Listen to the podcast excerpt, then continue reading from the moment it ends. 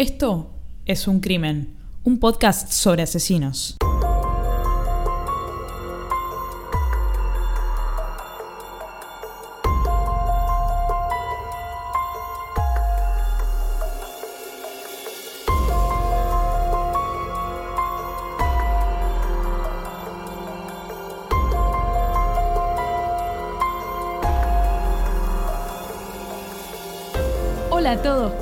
Están? Yo soy Ángeles Yo soy Anabela. y este es el cuarto episodio de Es un Crimen. ¿Cómo te va? Muy bien, ¿vos? Muy bien. ¿Qué te trae este día nefasto de feriado en Argentina? No, nada, vos me dijiste, che, hay que grabar y acá estoy, firme. Todo bien por acá, yo también estoy bien, gracias por preguntar. Ah, ¿vos cómo estás? Va de vuelta, va de vuelta. Morite. ¿Vos cómo estás? Yo estoy bien, yo estoy bien. Bueno, bien. Todo bien. Quiero hacer un par de declaraciones antes de arrancar con este caso que tenemos hoy porque es larguísimo. Entonces, hoy para todos aquellos a los que no les gusta que hablemos pelotudeces, este va a ser un gran episodio porque no vamos a hablar pelotudeces casi. Bueno, recuerden que tenemos nuestro grupo de Facebook. Es un grupo privado. Sí, y tienen que responder las preguntas para entrar, si no, los rechazo. Bien, ¿cómo pueden encontrar este grupo de Facebook? Facebook.com barra groups barra es un crimen podcast. O en el search simplemente buscan Es un crimen y les va a aparecer un grupo con nuestro logo, muy fácil de identificar, que se llama Es un crimen. Es fácil. Es muy interesante el grupo, muy divertido. La verdad que se armó una comunidad sin quererlo, Tiene casi mil miembros. sí. Así que únanse, pero respondan las preguntas, porque, como dije hace unos episodios atrás, es una cuestión de seguridad para que más que nada se una gente que sabe de qué vamos a hablar, sabe de qué estamos hablando y no se metan a vender licuadoras, o una aspiradora, o un sillón.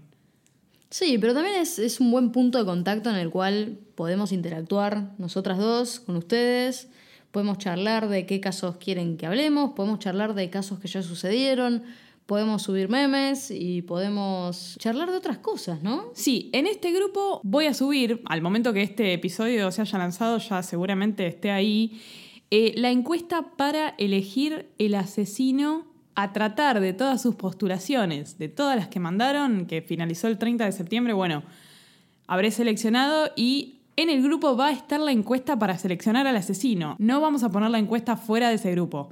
Así que si tienen ganas de votar qué asesino postulado por ustedes va a estar en la temporada de su crimen, entren al grupo. Eh, Déjame decir otra cosa también. No hace falta ser un fanático die hard ¿no? de este podcast y por eso estar en el grupo. Si quieren seguirnos en una versión muchísimo más light y enterarse de novedades, pueden hacerlo en nuestro Twitter, arroba es un crimen, guion bajo, para Sí. enterarse de todas las novedades, para... O no, o no enterarse de nada y enterarse de que me estoy lavando los dientes. También este es un momento de recordarles cosas. Tenemos un shop por si son sí muy diehard fans de este podcast y quieren una prenda de vestir con este logo.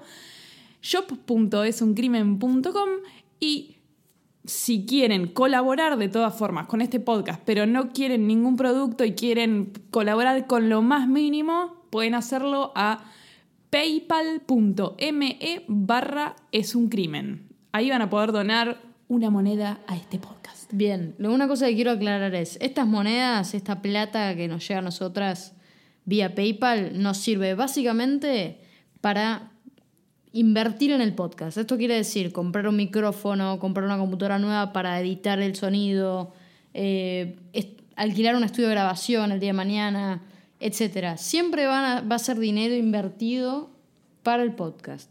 Sí, para mejorar. Y esto no estaba planificado, pero igual les voy a decir, chicos, chicos, chicos. Todos aquellos que nos piden un episodio por semana, un episodio todos los días, un episodio cada media hora, me voy a morir de una CB.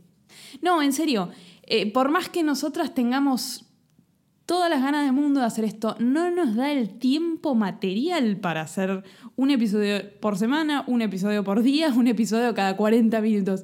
No podemos, no hay tiempo para eso. Por el momento los episodios son cada 15 días y por más que nos insistan y nos manden un sándwich de mortadela, eso no va a pasar. Yo creo que la clave ahí está en por el momento. Por el momento va a ser así hasta que podamos, quizás algún día, destinarle todo ese tiempo al podcast y podamos grabar más seguido. Por ahora no lo vemos viable. Sí, sobre todo porque somos dos personas que trabajan como el 95% de los mortales y estudian. Entonces, después del trabajo tenemos que ir a cursar y el tiempo que nos queda para hacer esto es muy acotado. Entonces, basta de insistir con eso, porque me pongo violenta. Yo no me pongo violenta y por más de que lo repitan mil veces, siempre les voy a contestar bien. Ella porque es políticamente correcta. Soy la buena de este podcast. soy la buena. Pero no sabía que había una buena y una mala. Yo no lo definí, todo el mundo lo dice. Te odio. bueno, otra cosa que queremos aclarar, que en general se, se da la discusión en este grupo de Facebook que les mencionamos antes, es, sabemos que Boca Juniors es un equipo muy importante en Argentina, pero nosotras no somos de Boca Juniors. Es más, nos caen para el orto los hinchas de Boca. Bueno, lo que podemos contarles es que yo, Anabela, soy muy hincha de Independiente. Independiente es el club que tiene más Copas Libertadores. ¿sí? Tiene siete en este momento. No existe un equipo más grande que Independiente. Ángeles o. María también es hincha de Independiente. Pero además porque tu mamá es hincha de Independiente, ¿no es Sí, cierto? sí, porque mi mamá nació en Avellaneda, que es de donde es el equipo, digamos. Exactamente. Bueno, es un equipazo y además usan eh, camiseta roja, ¿sí? Como los colores de este podcast. Entonces me parece que, que está bueno que lo sepan y que, bueno, si algún día hacemos una meetup o vienen fans, fanáticos desde México o viene gente desde España, bueno, podemos llegar a hacer algún encuentro, quizás ir a la cancha. Eh, estoy delirando un poco, ¿no? María me mira con cara de... Ir a la cancha para mí no es una opción. Pero bueno. Me interesa igual, y esto estaría recopado que lo charlemos en el grupo, ¿qué deportes practican nuestros oyentes? Porque yo ya escuché el otro día de un oyente que practica Quidditch y a mí se me agrandó el corazón cuando leí eso, porque... ¿Te picó una vinchuca? No. Eh, me emocioné porque yo eh, leía mucho Harry Potter de chica, eh, leí todos los libros, vi todas las películas, bueno, está lleno de fanáticos de, de Harry Potter, pero me parece una cosa increíble lo del Quidditch y algo que le contaba a Ángeles es, el Quidditch es muy importante hoy como deporte y además grandes universidades de los Estados Unidos tienen sus propios equipos de Quidditch. Yo no puedo creerlo. Ejemplo, Harvard, por ejemplo. ¿eh? Dije ejemplo muchas veces. No, no puedo creerlo. Cuando esta persona, creo que, su nombre es Didi, o le deben decir Didi, no creo que en su documento diga Didi, pero bueno. Cuando dijo que estuvo entrenando Quidditch, yo digo, como que le dije a Ana, tipo, ah, re jodona, Didi. Qué jodona. Y ella me dice, no, boluda, es en serio. ¿Qué? Bueno, parece que es un deporte. Yo como no realizo ningún deporte, igual pronto voy a tener que cambiar eso porque si no me moriré la semana que viene.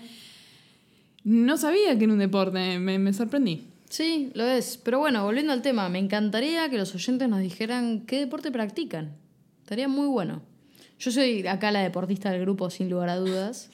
Eh, pero las dos disfrutamos mucho de ver deportes en, vivo, en la tele, por ejemplo, tenis, fútbol, básquet. Eh, cada tanto estamos haciendo zapping, viendo algún partido de béisbol, o bueno, por lo menos está de fondo, ¿no? No, no entiendo el béisbol tampoco. Bueno, en fin, Bueno, habiendo hecho esta introducción, muy breve, ¿eh? por cierto. sí, hicimos un esfuerzo. ¿eh? Vamos a pasar al caso del día de hoy. Es un caso, ya se los voy a anticipar, es rarísimo. Es rarísimo por muchas razones. Como habrán visto en el nombre del episodio en su plataforma de podcast favorita, habrán visto que no está escrito el nombre de ningún asesino. Bueno, es porque es la primera vez que en este podcast vamos a hablar de un caso que no tiene culpables por el momento.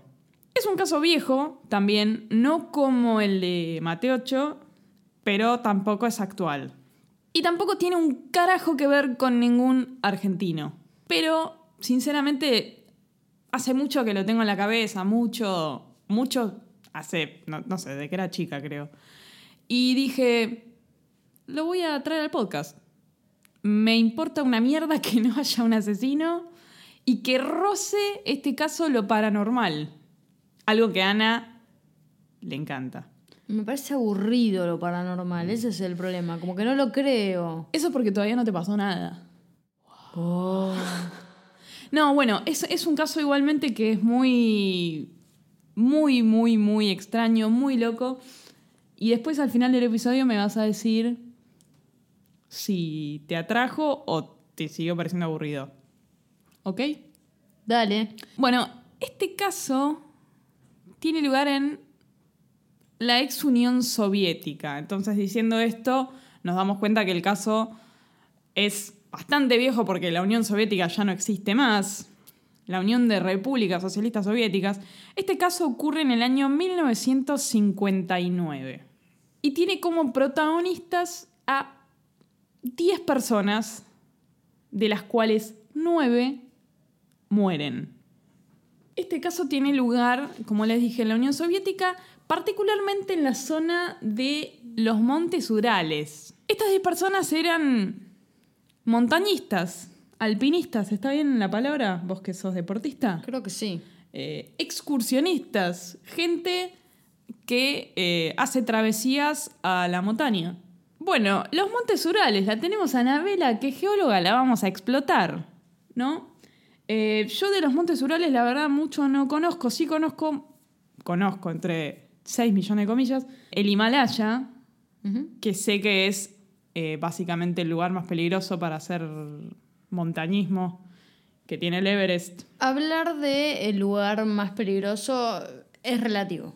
Es muy relativo porque mm, muy pocas personas, por ejemplo, han escalado el, el Aconcagua, o por lo menos ciertos, eh, ciertas paredes del Aconcagua, y un montón de gente ha escalado el Everest. Por dar un ejemplo, ¿eh? En el Himalaya no es que escalás el Himalaya, hay determinados picos que son los más jodidos, que tienen como paredes muy verticales, que son imposibles de escalar o, o prácticamente imposibles. En este caso yo sé que los montes Urales no tienen esa característica de tener picos muy empinados, pero tienen otros problemas. El Everest, la particularidad no está en que la dificultad son las paredes verticales. Yo lo que entiendo que hace tan complejo el Everest es que está muy, muy, muy alto, ¿sí? Entonces, hay una dificultad más bien fisiológica, ¿sí? Por eso muchas personas mueren o sufren edemas pulmonares, por ejemplo, paros, etcétera, y nunca logran llegar a la cima. Pero al mismo tiempo muchísima gente también lo, lo logra y de hecho hace un tiempo salió un artículo que dice algo así como Como que hay fila. ya no hay, ya no hay espacio en la cima del Everest para todas las personas que lo escalen. O sea, para que te des una idea, es tan trillado que es como, no sé, Disney, ¿me entendés? Es Times Square, pero en una montaña. Me imagino igual que en el año 1959 no era tal. No, Además, no. sobre todo porque hoy en día, bueno, te compras ropa súper adecuada, que es muy fácil hoy conseguir esa ropa para cualquiera. Y en el año 1959 me parece que la ropa era otra, te tenías que, preparar de otra manera con cosas quizás un poco más precarias. Sí, pero se las arreglaban. O sea, escalaban en su momento y, y se escala hoy. O sea, lo que pasa es que, bueno, tenés más facilidades ahora, más formas de estar comunicado, más personas que van a tu lado cuando estás escalando. Entonces, no sé, no me parece tan, tan complejo hoy. Puede ser que en el Himalaya eh, están estos chabones que te acompañan, Los Sherpas. los Sherpas, los Fabio Sherpas. Creo que sí, pero no estoy del todo segura. Igual, perdón, volviendo. Eh, el caso del que vas a contar hoy eh, no está en los Himalayas. No, este está en los Montes Urales. ¿Querés? Eh, ni idea. Yo, yo solo sé que están en, bueno, la actual Rusia. A ver, ¿no? yo lo que puedo contar de los montes Urales en términos geológicos es, yo los montes Urales los estudié en una materia que se llama Geología Regional, ¿sí? Geología Regional y Geología Histórica. Estas dos materias que se dan al final de la carrera de Geología, por lo menos en la Universidad de Buenos Aires, básicamente se estudia toda la historia de la Tierra, ¿sí? Y todas las cadenas montañosas más importantes, los supercontinentes, un montón de cosas. Y, son dos materias que se tienen que aprender muy de memoria, lamentablemente. Eh, y ahí tuve la oportunidad de estudiar un poco lo que son los montes Urales, ¿sí? Pero igual no, no es que me acuerdo demasiado, así que bueno. No, esto es más que nada para ponernos un poco en contexto. Bien, lo que sí te puedo decir de los Montes Urales es que es una de las cadenas montañosas más antiguas, ¿sí? Que tiene la Tierra. Versus los Himalayas, que es una de las cadenas montañosas más jóvenes. ¿Ah, sí? ¿Ok? Exactamente. Por ejemplo, los Montes Urales tienen eh, 300 millones de años, do- entre 250 y 300 millones de años, ¿sí? Esa edad tienen. Mientras que los Himalayas son relativamente jóvenes, 60 millones de años. ¿Ok? Claro, en tiempos de la Tierra, 60 millones de años es un nada. Eh, Es muy poco, exactamente. Bueno, en geología eh, lo que está bueno, que se aprende muy rápido, es la noción del tiempo. Es como alguien que te dice, y no, fue hace 10.000 años, fue, este, árbol lo, este árbol lo plantaron, no sé, hace mil años. ¿Qué sé yo? No me parece mucho. O sea, Claro, mil años de la semana pasada fue. Claro, en términos de tiempo geológico es menos de un segundo, ¿sí? O sea, no es nada. Pero bueno, lo que sí te puedo decir de los Montes Urales es que se formaron producto de la colisión entre un supercon- supercontinente llamado Euramérica, también conocido como la Eurasia en inglés, ¿sí? Ah, ¿es en inglés la Eurasia? Claro, claro. Yo lo aprendí en castellano como la Eurasia. Bueno, y Pangea y el otro. Sí, es que viene de esa época, ¿sí? Cuando, bueno, a ver, la Tierra no es como la conocemos hoy, no era como la conocemos hoy. Había un montón de supercontinentes, ¿sí? La Eurasia uno de ellos, bastante robusto, instalado, viejo, se podría llamar, y colisiona contra un terreno que se llama Kazajstania, ¿sí? Que era más bien joven, y, y en esa colisión ¿sí? se forman los montes Urales. Esa zona hoy es eh, Kazajstán y la Siberia Occidental, Sí. para que tengamos una idea. Por eso ese, ese, ese pequeña placa se llama Kazajstania, porque hoy lo conocemos como Kazajistán. En su momento no tenía nombre, por supuesto, porque no habían personas. ¿Se entendió? Claro, es que todos estos nombres de mierda se los puso una persona. Claro. Lo llamativo de esta colisión es que duró 90 millones de años, ¿sí? Algo que es característico de las colisiones y de las extinciones es que duran millones de años. Nada sucede realmente de la noche a la mañana. Claro, cuando uno, por ejemplo, extinciones, nosotros las personas no geólogas, la primera eh, eh, dinosaurios. Entonces, uy, la extinción de los dinosaurios. Claro, no pasó tipo, pum, se, se extinguieron. No, la extinción de una especie lleva muchos años. Incluso hay hoy en día especies que se están extinguiendo cuando cada vez hay menos ejemplares y menos ejemplares y menos ejemplares. Exactamente. Todo es en millones de años, ¿sí? Nada sucede de la noche a la mañana. Lo que sí te puedo contar, además de los montes Urales, es que tienen, por ejemplo, muchas rocas metamórficas. Son rocas, ¿sí? Que han sufrido mucha presión o mucha temperatura, ¿sí? Rocas que han sufrido presión o temperatura y o temperatura, ¿ok? O sea, pueden ser rocas sedimentarias que sufrieron mucho calor, entonces se fueron doblando, ¿sí? se fueron plegando. Los montes urales tienen esta característica, que tienen rocas muy, muy antiguas, por supuesto, y muy metamorfizadas. Eh, algo más que podría llegar a mencionarte de los montes urales es que mm, dicen que es un lugar muy bonito para visitar. Sí. Me, dan, me dieron muchas ganas de ir. Eh, una cosa que yo leí sobre los montes Urales, que no sé si es real o no, vos seguramente me vas a decir que no porque sos Anabela Escéptica Guimarães, Escéptica es su segundo nombre, es que en los montes Urales hay cierto magnetismo medio loco que a los montañistas les caga las brújulas. Ahí viene, ahí viene, ahí viene la escéptica, ahí viene, ahí viene, No. ahí viene. Cierto magnetismo medio loco, lo voy a traducir Gracias. al, al- al un idioma científico. Vos estás hablando de anomalías magnéticas. ¡Qué nivel! Bien, bien. Eh, desconozco si es cierto. Lo que sí te puedo decir es que podría llegar a ser posible. En los montes Urales hay una mineralización muy interesante, ¿sí? Entre ellas hay rocas con propiedades magnéticas, ¿sí? Como podría llegar a ser minerales tipo magnetita. Lo que logran estas rocas es muchas veces grabar, ¿sí? Lo que era el campo magnético en ese momento, en el momento en el que se formó la roca, ¿sí? ¿Qué? Lo que estás diciendo es loquísimo igual. Hay rocas que tienen minerales magnéticos, como la magnetita, ¿sí? Que graban cómo era el campo electromagnético en ese momento. Y- Pero ¿cómo es un campo electromagnético en un momento? ¿Cómo, ¿Cómo lo puedo...? Es una pregunta que dice concha con esa pregunta. Sí, es medio complicado explicar. Yo no me siento la persona más capacitada del universo. Bueno, de hecho, bien. hay toda una división dentro de la geología que es el paleomagnetismo, que son personas que estudian el magnetismo que tenía la Tierra en un cierto momento dado. Lo que sí te puedo decir es que ese campo electromagnético rota, ¿sí? Va girando, no es siempre igual en la historia. Entonces, yo lo que te puedo decir es que la orientación que tiene ese campo, ¿sí? Te puede llegar a decir la edad que tenía esa roca. Ah, ¿Ok?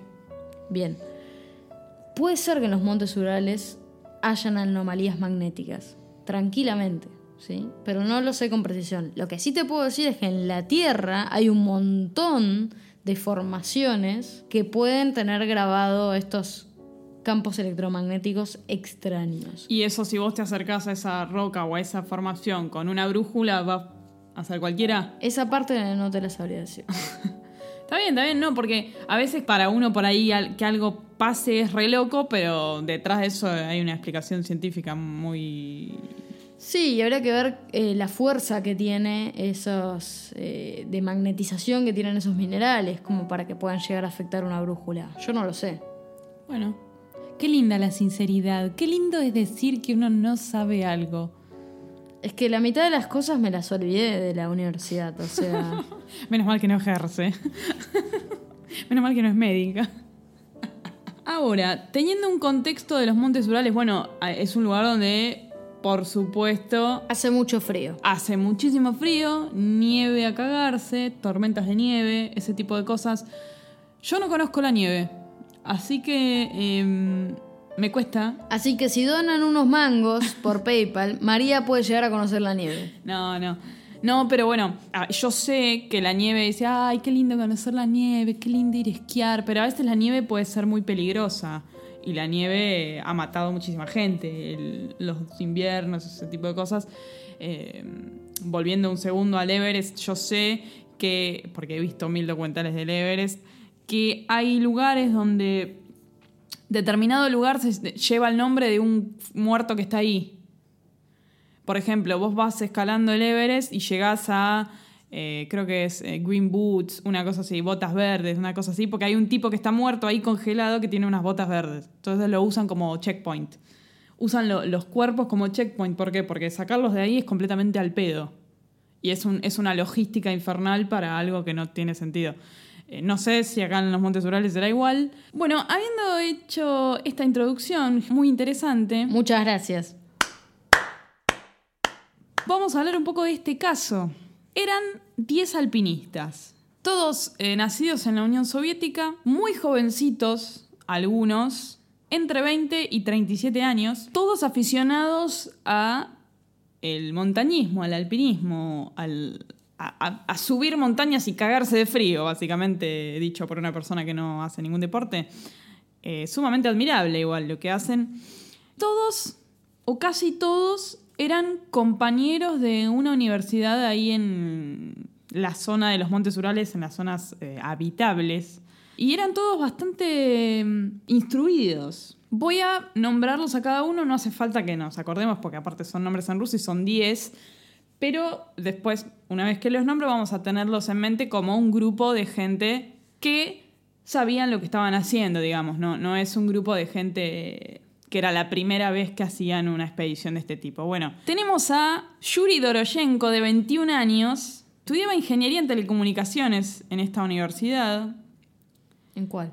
En el Instituto Politécnico de los Urales. Hoy en día tiene otro nombre, pero en ese momento que corría la Unión Soviética era el Instituto Politécnico de los Urales. Eh, era un tipo, era un jovencito de 21 años, eh, famoso entre sus amigos. Esto te, va, esto te va a gustar, lo digo porque a vos te va a gustar, por haber espantado un oso con la piqueta de un geólogo.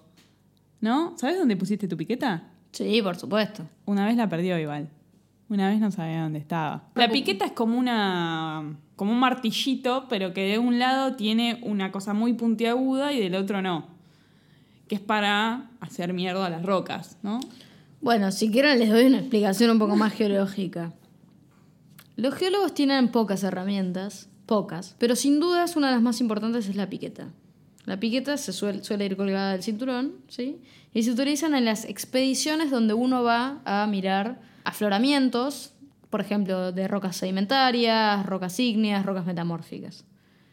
No suelos y no fósiles, ¿ok? Que lo harían los paleontólogos. Las piquetas sí, son como unos martillitos, ¿sí? Con una punta más puntiaguda y una parte más, eh, más sólida, más cuadrada, más sólida. Y sirve en general para pegarle así como un golpe seco a la roca y poder ver lo que se llama la roca fresca. ¿Esto qué quiere decir? Yo si por ejemplo voy a los montes Urales, voy a encontrar muchas rocas metamórficas. Perfecto, pero voy a esos afloramientos, me acerco y yo voy a ver la roca y la roca va a tener como una capa superficial que en algunos casos puede estar medio oxidada o puede llegar a estar medio verdosa. ¿Qué quiere decir? Esto es rocas, ¿sí? que al estar tan expuestas al clima, básicamente se empiezan a degradar, se empiezan a erosionar. Entonces, si yo voy a mirar la roca y solamente me quedo con esa capa superficial, no voy a tener la verdadera historia de la roca, ¿sí? los verdaderos minerales, los, los minerales originales al momento de la formación de la roca, ¿ok?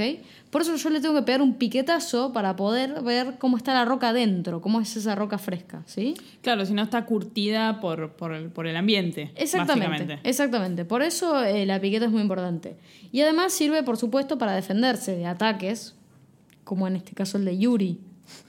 El de Yuri o Yuri. Yuri en- es, es la traducción de Jorge, más o menos, en, en ruso. De ahora en adelante, Yuri. De ahora en adelante, Jorge. No, va a haber otros, otros Yuris más. Yuri es un nombre muy común. Bueno, teníamos a Yuri, de 21 años. Después tenemos a otro Yuri, en este caso se llama Yuri Krivonishenko, terrible de decir. Imposible imprimir ese apellido en una camiseta de fútbol. Muy la tiene Krivonenko. Muy bien, te ¿No? así de una.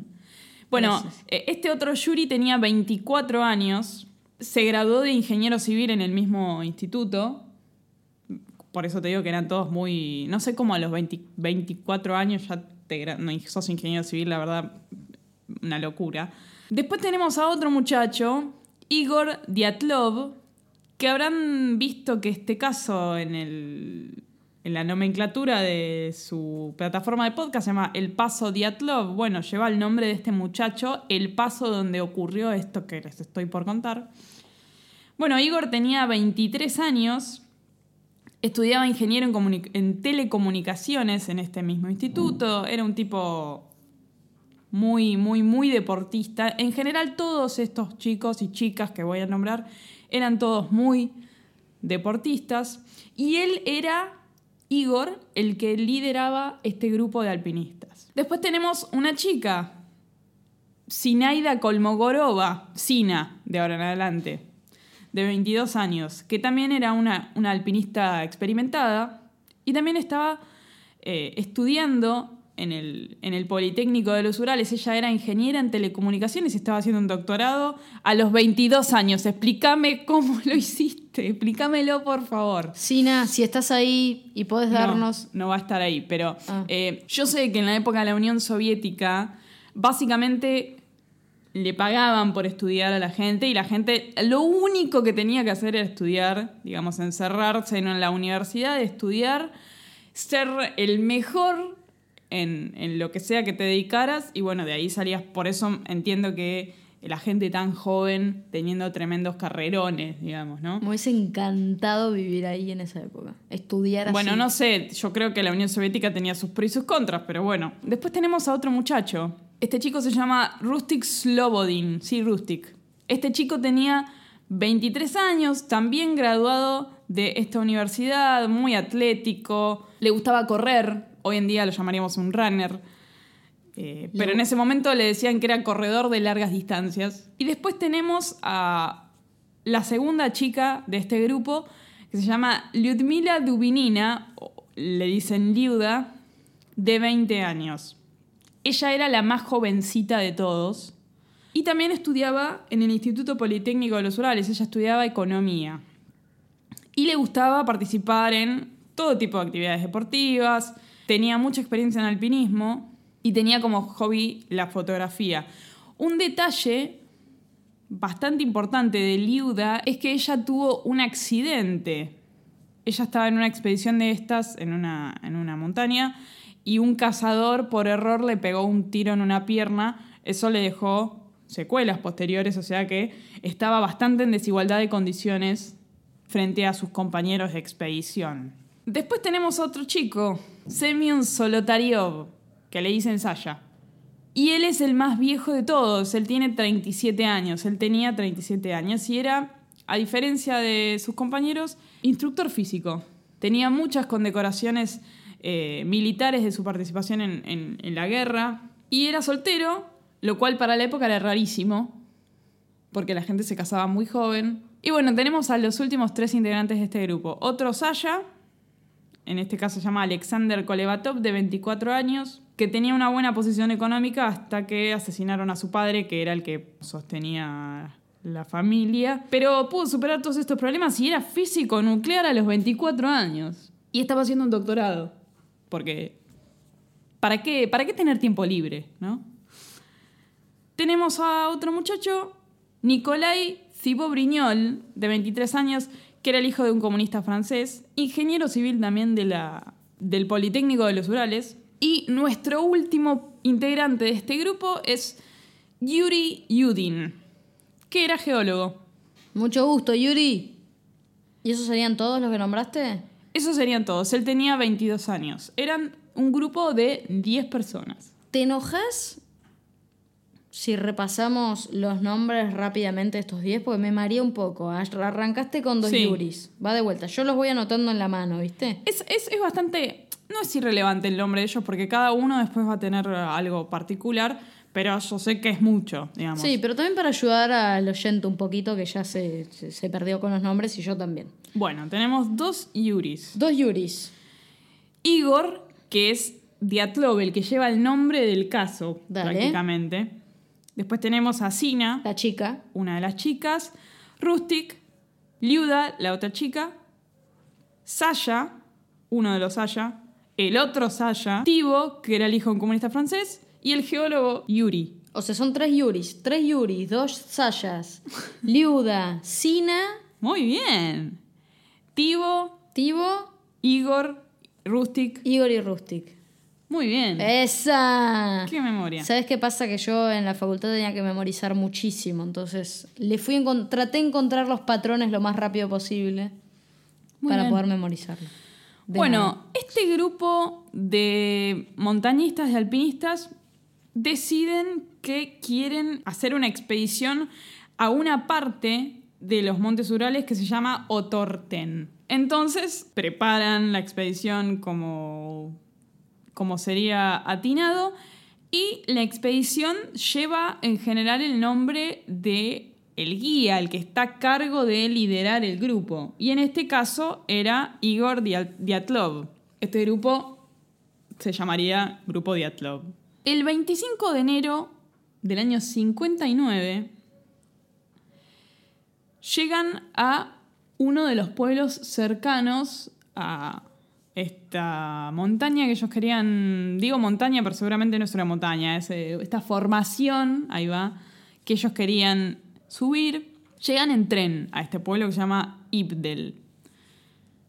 Y luego se suben a un camión que los lleva a el último pueblo, digamos, el último lugar habitado antes de la puta nada, antes de empezar la, expedición, que se llama Bisay. Disculpen la pronunciación, ni idea cómo se pronuncia. El camión este estaba detonado. Entonces viajaron los 10 chabones atrás del camión detonado con un montón de olor, cosas raras, el camión no tenía una amortiguación, bueno. Llegan a Bisay el 26 de enero, o sea, al día siguiente, más o menos a las 2 de la tarde. Y bueno, ahí se establecen por una noche. Ese día, Igor, que era el encargado de la expedición, va a una oficina postal a dejar constancia de que ellos iban a salir. No sé si, si, esto será igual, pero viste que cuando hay gente que va a escalar, no sé, eh, cuando, cuando va a Bariloche, alguno de los refugios, o alguien que va a la Concagua, tienen que dejar registro, los guardaparques o quien carajo sea, tienen que registrar los nombres de la gente que van a subir y después registrarlos si vuelven. Absolutamente. Bueno, esto es lo mismo. Ese es el procedimiento correcto, sí. Claro. Bueno, Igor fue a esta oficina a registrar y dejar constancia de esto, de que estaban los 10 ahí y que estaban por subir, porque a partir de ese momento ya no iban a tener una puta comunicación con nadie más, hasta Claro. los próximos 10 días, 15 días. Recordemos que no existían los smartphones, También, ni los teléfonos. los teléfonos sí. Sí, pero no los teléfonos celulares. No, obviamente que no, pero los teléfonos existían en el año 59. Sí, sí, sí. le mandó una postal a su padre en la que le decía que habían llegado bien y que, que él iba a llegar a la casa más o menos entre el 5 y el 7 de marzo. Por supuesto, como ustedes se deben estar anticipando, esto nunca pasó. Pero bueno, Sina, una de las chicas, también mandó una carta a la familia, ¿no? Es lo que haría cualquiera antes de estar eh, un mes y pico incomunicado. Mandás una señal de que está todo bien. Eran buenos pibes, ¿no? El grupo de Atlov, que era el grupo de estos chicos, llega a este pueblo al mismo tiempo que otro grupo que iba a escalar, que se llama el grupo Blinov, porque está encabezado por un tipo de apellido Blinov. Los chicos se quedan una noche en este pueblo en un hotel de mala muerte. Pasaron cosas en el hotel que los predispuso de una forma muy negativa para la expedición. Otra vez en hablando sin saber. Yo sé que a los deportistas, eh, bueno, si están muy bien entrenados y son muy profesionales, tienen que tratar de que su psiquis no se vea afectada por nada, pero cualquier tipo de frustración te puede afectar en tu performance a lo que vayas a hacer. Absolutamente, pero eso aplica a cualquier cosa, prácticamente.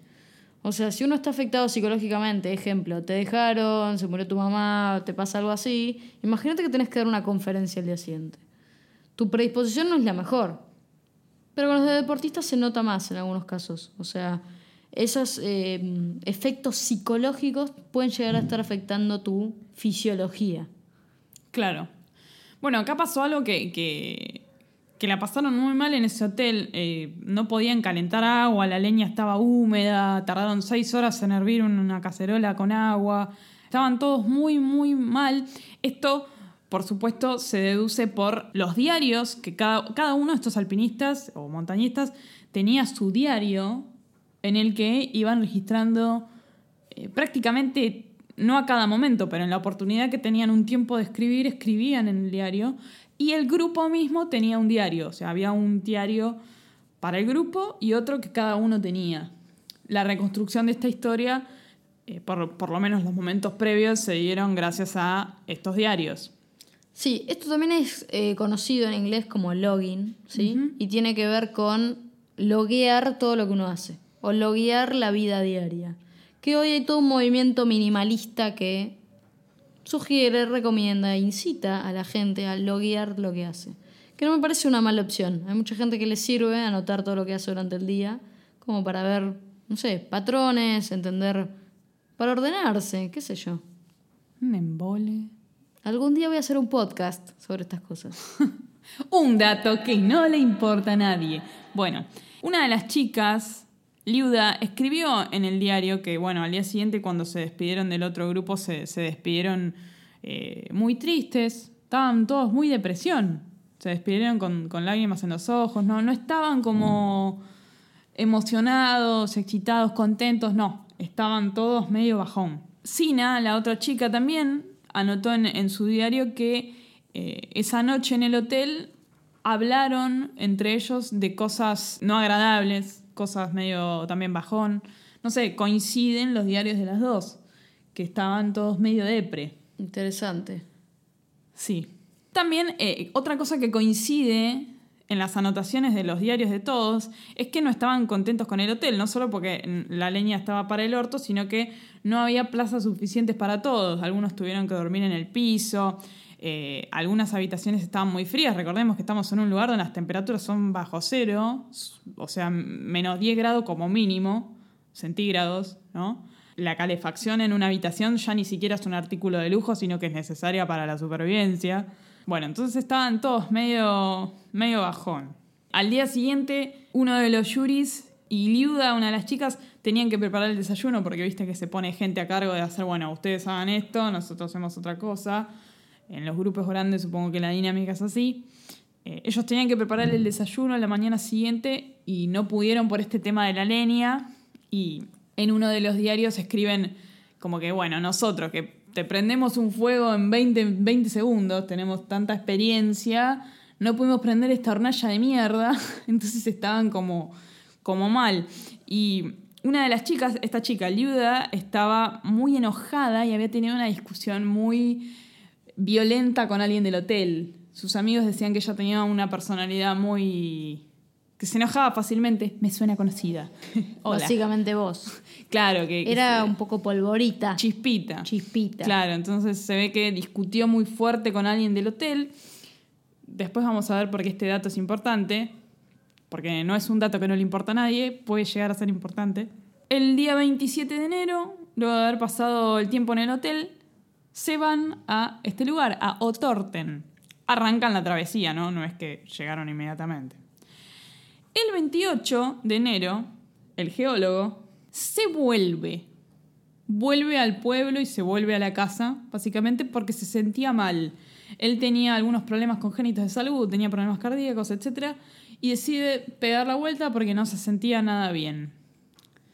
Qué tipo inteligente, ¿no? La zafó. Me imagino que por lo que me vas a contar vamos a determinar que él era en realidad una de las mentes más brillantes de ese grupo. Porque geólogo. Porque se fue. Sí, en realidad es, es una casualidad, ¿no? Con el diario del lunes sabemos, bueno, la zafó, pero... Quizás algo presentía. No sé No, lo que no. me vas a contar. Yo no sé nada de este caso. El tipo se sentía mal. Y bueno, el primero de febrero comienzan la travesía a través del paso que los iba a llevar a, esta cima que ellos querían. Bueno, temas climáticos, ¿no? Tormentas de nieve, todas esas cosas que pasan en la alta montaña, hicieron que ellos se desviaran hacia el oeste y se dieron cuenta del problema y acamparon en una montaña para luego eh, volver a su camino. El tema es que acamparon en una montaña y a partir de ahí, la montaña se llama, no voy a decir el nombre en ese idioma, pero en Mansi, que es el idioma de los pueblos originarios de ahí, hay una tribu que se llama Mansi, eh, en ese idioma el nombre de esa montaña significa, adivina qué, montaña de la muerte. Esto ha sido todo por... hasta el próximo episodio. A partir del primero de febrero no se sabe más nada de ellos. Bueno, no se sabía desde antes porque no habían sido comunicados, pero ellos cuando dejaron el registro en la oficina postal de que se iban, pusieron una fecha estimada de regreso. ¿Cuál era? Era mediados de febrero. Ellos se, se quedaron en la montaña esta de la muerte el primero de febrero, según sus anotaciones ¿no? del diario. Hacia el veintipico de febrero, las autoridades dicen, che, estos pibes tenían que volver hace unos días y no volvieron.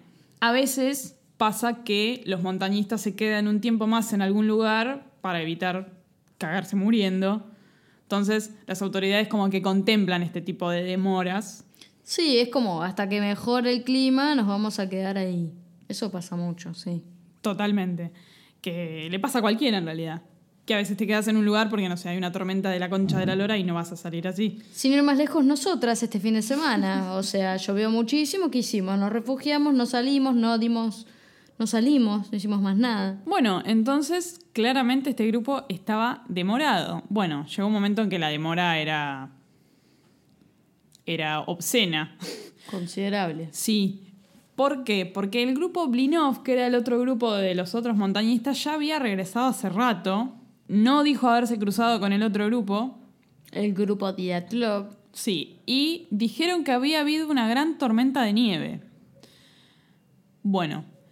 El 21 de febrero, Blinov, que era el, el que presidía, digamos, el otro grupo, y otros montañistas que habían estado en este lugar hacía poco, junto con otros equipos de rescate, fueron al lugar. Y también se inició una búsqueda por aire. O sea, los estaban buscando ya, activamente. O sea, hubo una alerta, evidentemente hubo una alerta y fue como, esta gente tendría que haber vuelto, fueron Sí. a rescatarlos. Sí, ya estaba rara la cosa. El 25 de febrero encuentran rastros de los esquíes digamos, rastros de los esquíes en la nieve. Y al día siguiente, o sea, el 26, encuentran la carpa que ellos habían armado, más o menos a 300 metros de la cima de una de las montañas. ¿No? Ahora, no sabemos en realidad cuántas carpas eran, ¿no? Era una carpa muy grande. Este, creo que Igor había juntado dos carpas pequeñas en una. O sea, era una carpa muy grande en la que entraban 10 personas. Ok. Bueno, el estado en el que encuentran la carpa es medio extraño. Los costados de la carpa estaban cortados y después las pericias indicaron que estaban cortados desde adentro.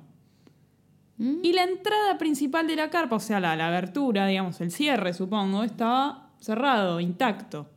Aparentemente el grupo, o sea, los chicos estos salieron por esos agujeros que hicieron desde adentro y no por la entrada de la carpa. Evidentemente digo, querían escapar. Raro.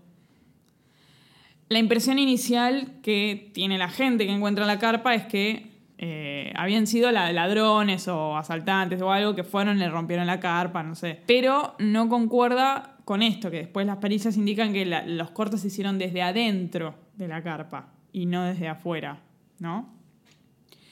Dentro de la carpa encuentran nueve mochilas, camperas, cosas para la lluvia, nueve pares de zapatos, pantalones, media, bla, bla, comida, galletitas, azúcar, leche, el mapa con el itinerario, documentos, cámaras de fotos, etc. Lo de la cámara de fotos es muy importante. ¿Por qué? Porque se revelan las fotos y se los ve a los pibes tranqui, o sea, bien, en buen estado de salud, riéndose, sacándose fotos. No se ve nada raro en las fotos. Eh, después, si buscan en internet, las pueden encontrar. Bueno, en la carpa estaba todo muy ordenado. No había síntomas de struggling, de forcejeo, de nada. Evidencias. Claro, estaba todo muy ordenado. Excepto por los zapatos, que estaban raros. Había como una pila de zapatos media descontrolada que no, no se condecía con el estado de orden general que tenía la carpa. ¿No? Raro. Bueno, algo que es importante mencionar es que obviamente no se preservó ninguna huella alrededor de la carpa, ni, digamos, la escena de la desaparición fue absolutamente contaminada por un montón de personas. Hoy en día quizás se resguarda, ¿no? Para posteriores investigaciones. Claro, se ve que ahí ya por la época no era tan fácil o... No, el tema es que eh, esperaban encontrarlos vivos. No esperaban el posterior desenlace. Y evidentemente no pensaron en, uy, quizás este lugar es importante o hay que preservar este lugar. No lo pensaron desde ese modo, sino como, sigue la búsqueda, esta es solamente una evidencia más de que no están acá. Exactamente. Bueno, el día 27 de febrero, al día siguiente, a las 11 de la mañana, a un kilómetro y medio de la carpa, se encuentran los primeros dos cuerpos. No. Sí. ¿Quiénes? Eran los dos yuris. Los dos yuris, pero no el geólogo, porque el geólogo se fue. Claro, exactamente. Eran Yuri Doroshenko de 21 años y Yuri Krivonishenko de 24. Lo primero que se piensa cuando encuentran los, los cuerpos que es que se murieron de hipotermia, ¿no? Bueno, los cuerpos estaban cerca de un área en la que parecía que había habido una fogata, cerca de un árbol, cerca de un cedro. Uno de ellos tenía una de sus manos quemadas y otro tenía ramas de, de cedro abajo. Raro, ¿no? Sí, después tenemos las autopsias de ellos dos. Yuri Doroshenko, el chico de 21 años, tenía una contusión pulmonar, producto de un traumatismo. Y hay algo muy interesante, que son las manchas de livor mortis que tenía el cuerpo. Ahí voy a necesitar que me ilustres. Muy bien. eh, yo tam- tampoco soy una ilustrada, pero el livor mortis es cuando el- la persona muere, el corazón deja de latir, entonces la sangre se empieza a depositar de acuerdo a cómo está ubicado el cuerpo, digamos. Si la persona está acostada normalmente, se empieza a hacer como una franja de color violeta rosado abajo, que es donde se está depositando, digamos, toda la célula, toda la sangre está depositando ahí. Qué asco. Perdóname, pero Bueno, me da un asco. las manchas de livor mortis de este chico estaban no, en, no ubicadas como se lo encontró, digamos. Él estaba eh, boca arriba y él tenía las manchas de livor mortis en la, en, el- en- en- en la cara, en el pecho, como si hubiera muerto boca abajo. Esto indica que alguien lo dio vuelta. Ah. ¿Se entiende Sí, lo sí, que sí, es? sí, lo entiendo ahora perfectamente. Tenía una cantidad de orina considerable para una persona que muere de hipotermia. Y en su mejilla derecha tenía un líquido gris seco, ¿no? Por, por la temperatura, pero que según los forenses ese líquido salió de su cuerpo mientras él estaba vivo, producto de alguien apretándole el- el- la caja torácica. Bueno, después hay especulaciones, ¿no? Y este es un modus operandi de, de matar de servicios soviéticos. ¿Me explico? No está. Todavía estamos ahí. El otro Yuri tenía también múltiples golpes, etc. Y se encontró algo muy, muy, muy notable que es que tenía mordido sus nudillos, uno de sus manos. Y eso puede ser por dos motivos. Porque estaba tratando de soportar algún tipo de dolor o porque estaba tratando de ahogar algún tipo de grito. ¿Me explico? Ah. Él tenía sus nudillos en la boca. Sí, sí, sí. Viste que y igual se los mordió. pasa muchísimo cuando te golpeas que Sí. te- como que te como que te mordes el nudillo, te mordes la mano o un dedo o algo para acallar ese dolor, para absorber, ¿no? Como ese Sí, Exactamente eso. eso. Bien. El cuerpo de este, de este segundo Yuri, por así decirlo, ¿no? porque es en el orden que los presentamos, no tenía puesto su calzado, una de sus medias estaba rota, la otra estaba quemada, en las manos tenía sangre y en el dorso de las manos tenía lastimaduras. Misterio. Hay algo también que quiero mencionar que es muy importante cuando la gente sufre de hipotermia. Estos chicos estaban tenían poca ropa puesta. No sabemos si se la sacaron u otra persona se la sacó. Pero hay algo que se llama desnudez paradójica. Cuando la persona entra en estado de hipotermia y está completamente ya la hipotermia te hace perder un poco el sentido, se genera como, no sé, determinada alteración en la persona y la persona se empieza a sentir sofocada y se empieza a sacar la ropa, lo cual es contraproducente para la hipotermia. Entonces, eso podría justificar a algunas personas con hipotermia que se encuentran prácticamente desnudas o sin ropa, lo que se llama desnudez paradójica. Claro, que en realidad, ¿sabes cuál es para mí el mejor ejemplo para eso? ¿Viste cuando entras dentro de un cuerpo de agua muy, muy, muy, muy fría?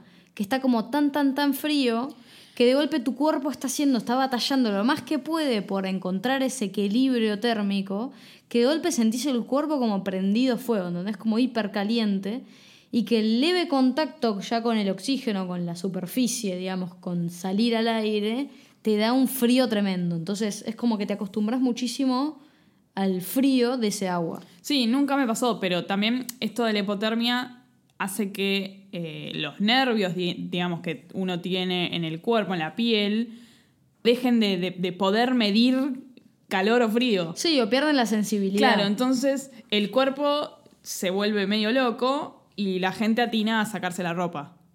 Lo cual para una situación de hipotermia es peor porque te estás quedando todavía más desnudo y, y se acelera el proceso de morirte por hipotermia. Claro. Lo cual, perdón, ¿eh? me lleva a contarles un pequeño tip ¿sí? que recomiendan mucho a los alpinistas, a las personas que están todo el tiempo eh, en contacto con el frío cuando hacen algún tipo de actividad, por ejemplo en la montaña. Cuando uno tiene mucho, mucho frío, hay una recomendación muy, muy buena, ¿sí? que es la de cambiarse la ropa. ¿No? Si yo ya tengo frío, tengo siempre la misma remera, el mismo abuso, el solo hecho de quitarme esa ropa, ¿sí? ponerme una nueva, hacen que el cuerpo es como que, ¡pum!, entra como en un estado de, ok, nuevamente necesito calentarme, porque me acabo de poner ropa nueva, fría, ¿sí? Entonces una forma de recuperar ese confort, ese bienestar y volver a entrar en calor. Es simplemente una recomendación. ¿Tiene mucho frío? Cámbiense la ropa. Ana Tips. bueno, lamentablemente estos chicos no pudieron eh, hacerlo. Escuchar mi recomendación tampoco. Sí, pero bueno, eh, algunos de estos chicos, sobre todo estos primeros que se encuentran, tenían poca ropa tenían signos de haberse sacado la ropa, lo cual no se sabe si es que alguien se la sacó o ellos estaban teniendo este, esto de la desnudez paradójica. El próximo cuerpo que se encuentra es a 300 metros de donde encuentran a estos dos primeros y es el cuerpo de Igor Dyatlov, el que presidía esta expedición. Se lo encuentra, bueno, completamente hundido en. tapado, mejor dicho, por la nieve con los brazos en el pecho, solo se veía su carita. Y se lo encontró también sin zapatos y su reloj estaba detenido a las 5 y 31. La autopsia de Igor. La autopsia indica que en las articulaciones de la mano tenía lesiones coherentes con peleas de puño. Si uno aprieta la mano y ve estos cuatro nudillos, bueno, él tenía heridas ahí, que coinciden con haberse básicamente cagado trompadas con alguien. No tenía otras lesiones internas y tenía una camisa que el geólogo le había prestado a uno de los yuris. En teoría se cree que este pibe Igor agarró la camisa del cuerpo congelado del otro. Es algo que, aunque suene horrible, se suele hacer en, casos de que gente que se está muriendo de hipotermia, si uno ya se murió, bueno, hay que agarrarle la ropa y usarla para no tratar de morirte vos. Claro, sí, suena como algo que nosotras dos haríamos. no, yo sé que suena horrible, pero no es, no es raro en, esa... Es una estrategia de supervivencia. Exactamente. Bueno, ya encontramos tres cuerpos, ¿no? Sí. Ahora vamos por el cuarto lo encuentran a más o menos 600 metros de los dos primeros cuerpos, boca abajo, sin calzado, y es el cuerpo de Sina, una de las chicas. También tenía algunas características extrañas el cuerpo luego de encontrado, ¿no? Luego de echar autopsia. Tenía un moretón en la cintura con forma de bastón. Mm. Algunas heridas en la cara, heridas en las manos, y la causa de muerte es hipotermia. Quiero decir que, que la mayoría de estas autopsias dio que la causa de muerte era hipotermia. Pero como que después se revisó. Porque algunas cosas no, no cuadraban con Además dijiste un golpe con forma de bastón. Sí. Le pegaron.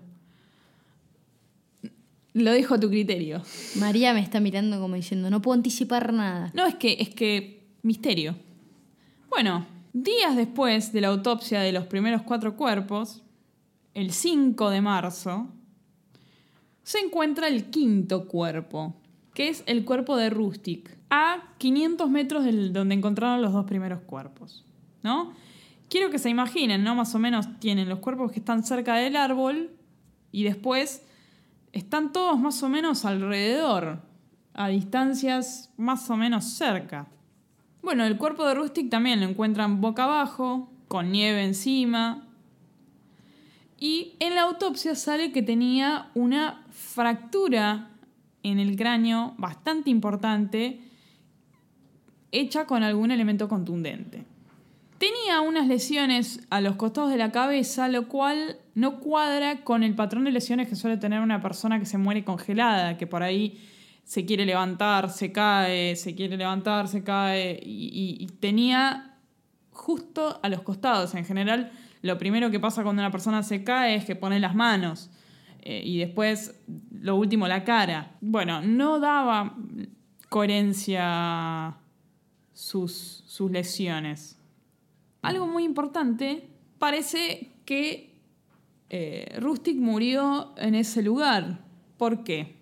Cuando vos tirás un cuerpo que, si, si bien tiene hipotermia, sigue siendo un cuerpo con vida y algo de calor conserva, cuando ese cuerpo cae sobre la nieve, derrite mínimamente esa superficie y queda derretida, después vuelta a congelar, pero la nieve queda distinta. Es como si en tu casa se corta la luz y tenías helado en el freezer, si, si estuviste un día sin luz, el helado se va a empezar a descongelar. Después cuando vuelve la luz, lo volvés a congelar y el helado queda congelado, derretido. Es un espanto eso, sí. Está bien. Pero acá pasó esto con el cuerpo, o sea, no con el cuerpo, con la nieve debajo. Quiere decir que él murió ahí, en ese mismo lugar, que no lo movieron. Pasan dos meses y todavía faltan encontrar cuatro cuerpos. Me imagino que en el mientras tanto seguían buscando. Obviamente, pero no se encontraban. Bueno, llega el mes de mayo. Un nativo de la tribu esta que yo mencioné antes, que vive ahí, la tribu Mansi, nota algo raro mientras camina con el perro. Bueno, ve un sendero formado por ramas. Bueno, y este nativo encuentra básicamente más cuerpos. Encuentra el cuerpo de Liuda, una de las chicas, y el cuerpo de los otros dos chicos de apellido Kolevatov y Solotariov.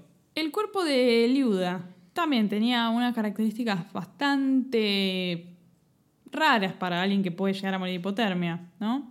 Le faltaba la lengua, No. le faltaban los ojos, tenía todos los huesos de la nariz rotos y aplastada la nariz, tenía múltiples costillas fracturadas, Se habían desquitado con ella. 100 gramos de sangre coagulada en el estómago y la causa de la muerte es una hemorragia en la aurícula derecha del corazón. Es interesante lo que vos dijiste, de que se habían desquitado con ella. Se ensañaron. ¿Quién? No lo sé. Nadie lo sabe. No lo sé, pero por lo que me estás contando, claramente no es una muerte natural. Una de las cosas que yo mencioné al principio, que parecía una boludez, y puede serlo o puede que no, es la discusión que ella tiene con alguien del hotel. Claro. Igual, a ver, que una discusión derive en esto. No sabes. No sabemos de qué tipo fue la discusión. Fue trivial. No, no, ella evidentemente estaba muy intensa, muy, muy enojada. Nosotros hemos tenido discusiones con muchos hoteles Sí, sí sabré. y seguimos vivas. Uno de los chicos de, que, que encuentra este, este hombre de la tribu, uno fue Liuda, otro es Solotariop, uno de los Saya, ¿no? Él estaba perfectamente abrigado, por lo que es rara su muerte eh, de hipotermia, ¿no? Otro detalle, a este Saya también le faltaban los ojos, también le faltaba la piel de la parte superior de los ojos. ¡Qué espanto!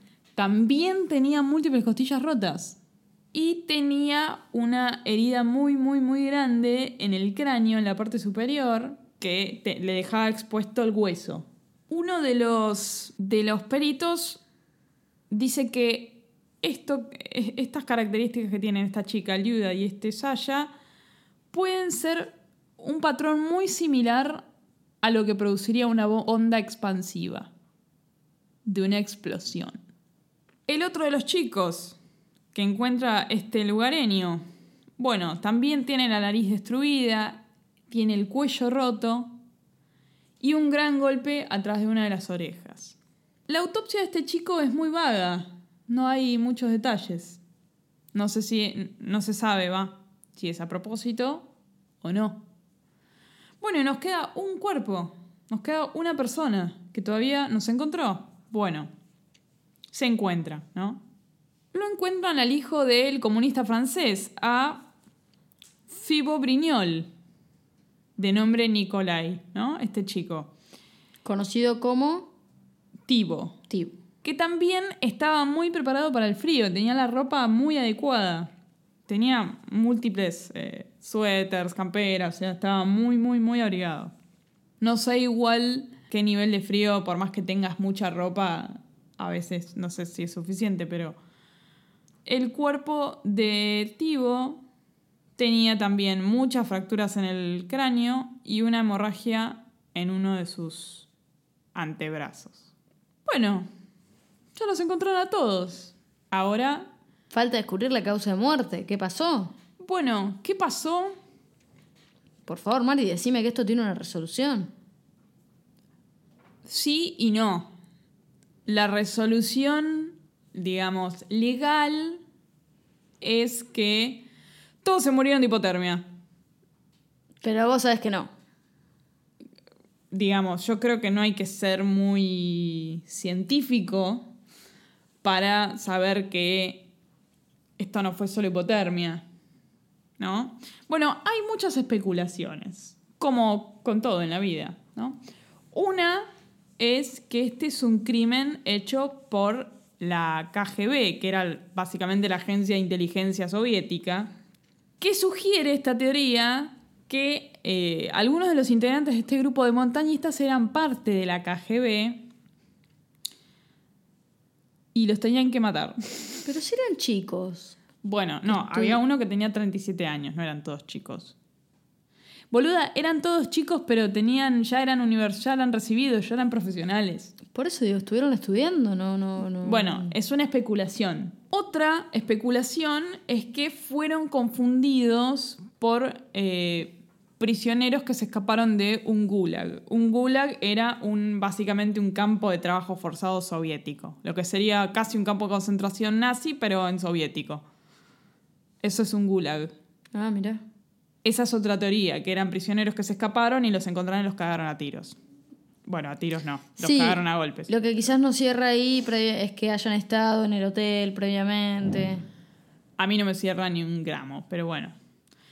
Otra teoría es que los nativos estos los mataron. Los Mansi. Los Mansi, sí. Tampoco me suena demasiado porque... eh, Era su tierra después de todo. No. Podría llegar a ser que se vieran hostigados. pero nunca, nunca mostraron ser eh, violentos. De hecho, ellos en las fotos que se recuperan de las cámaras tienen fotos con pinturas Mansi que encuentran en el camino, en algunos árboles, eh, con algunos nativos. No.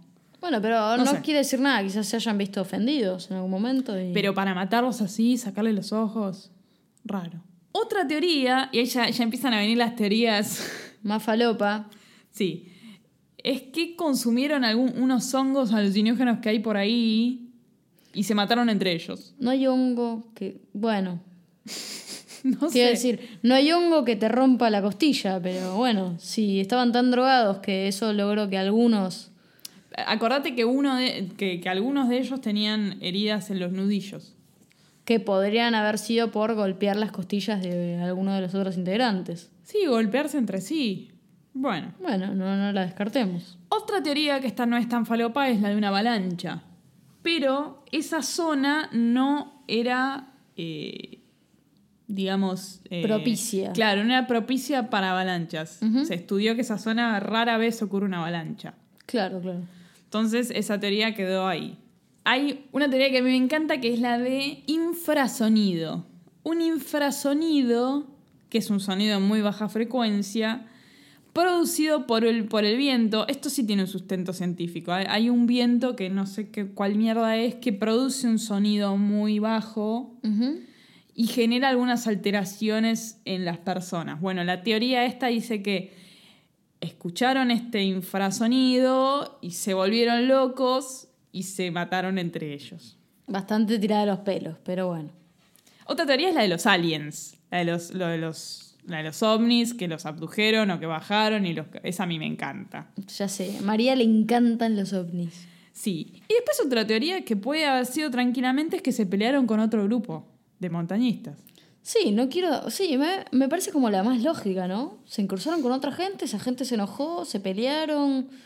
Puede ser eh, homicidio en ocasión de robo también, porque le rompieron la carpa, o sea. Pero no robaron nada de la carpa. Y a, a muchos de ellos les encontraron el dinero que tenían en el bolsillo. Nadie les robó nada.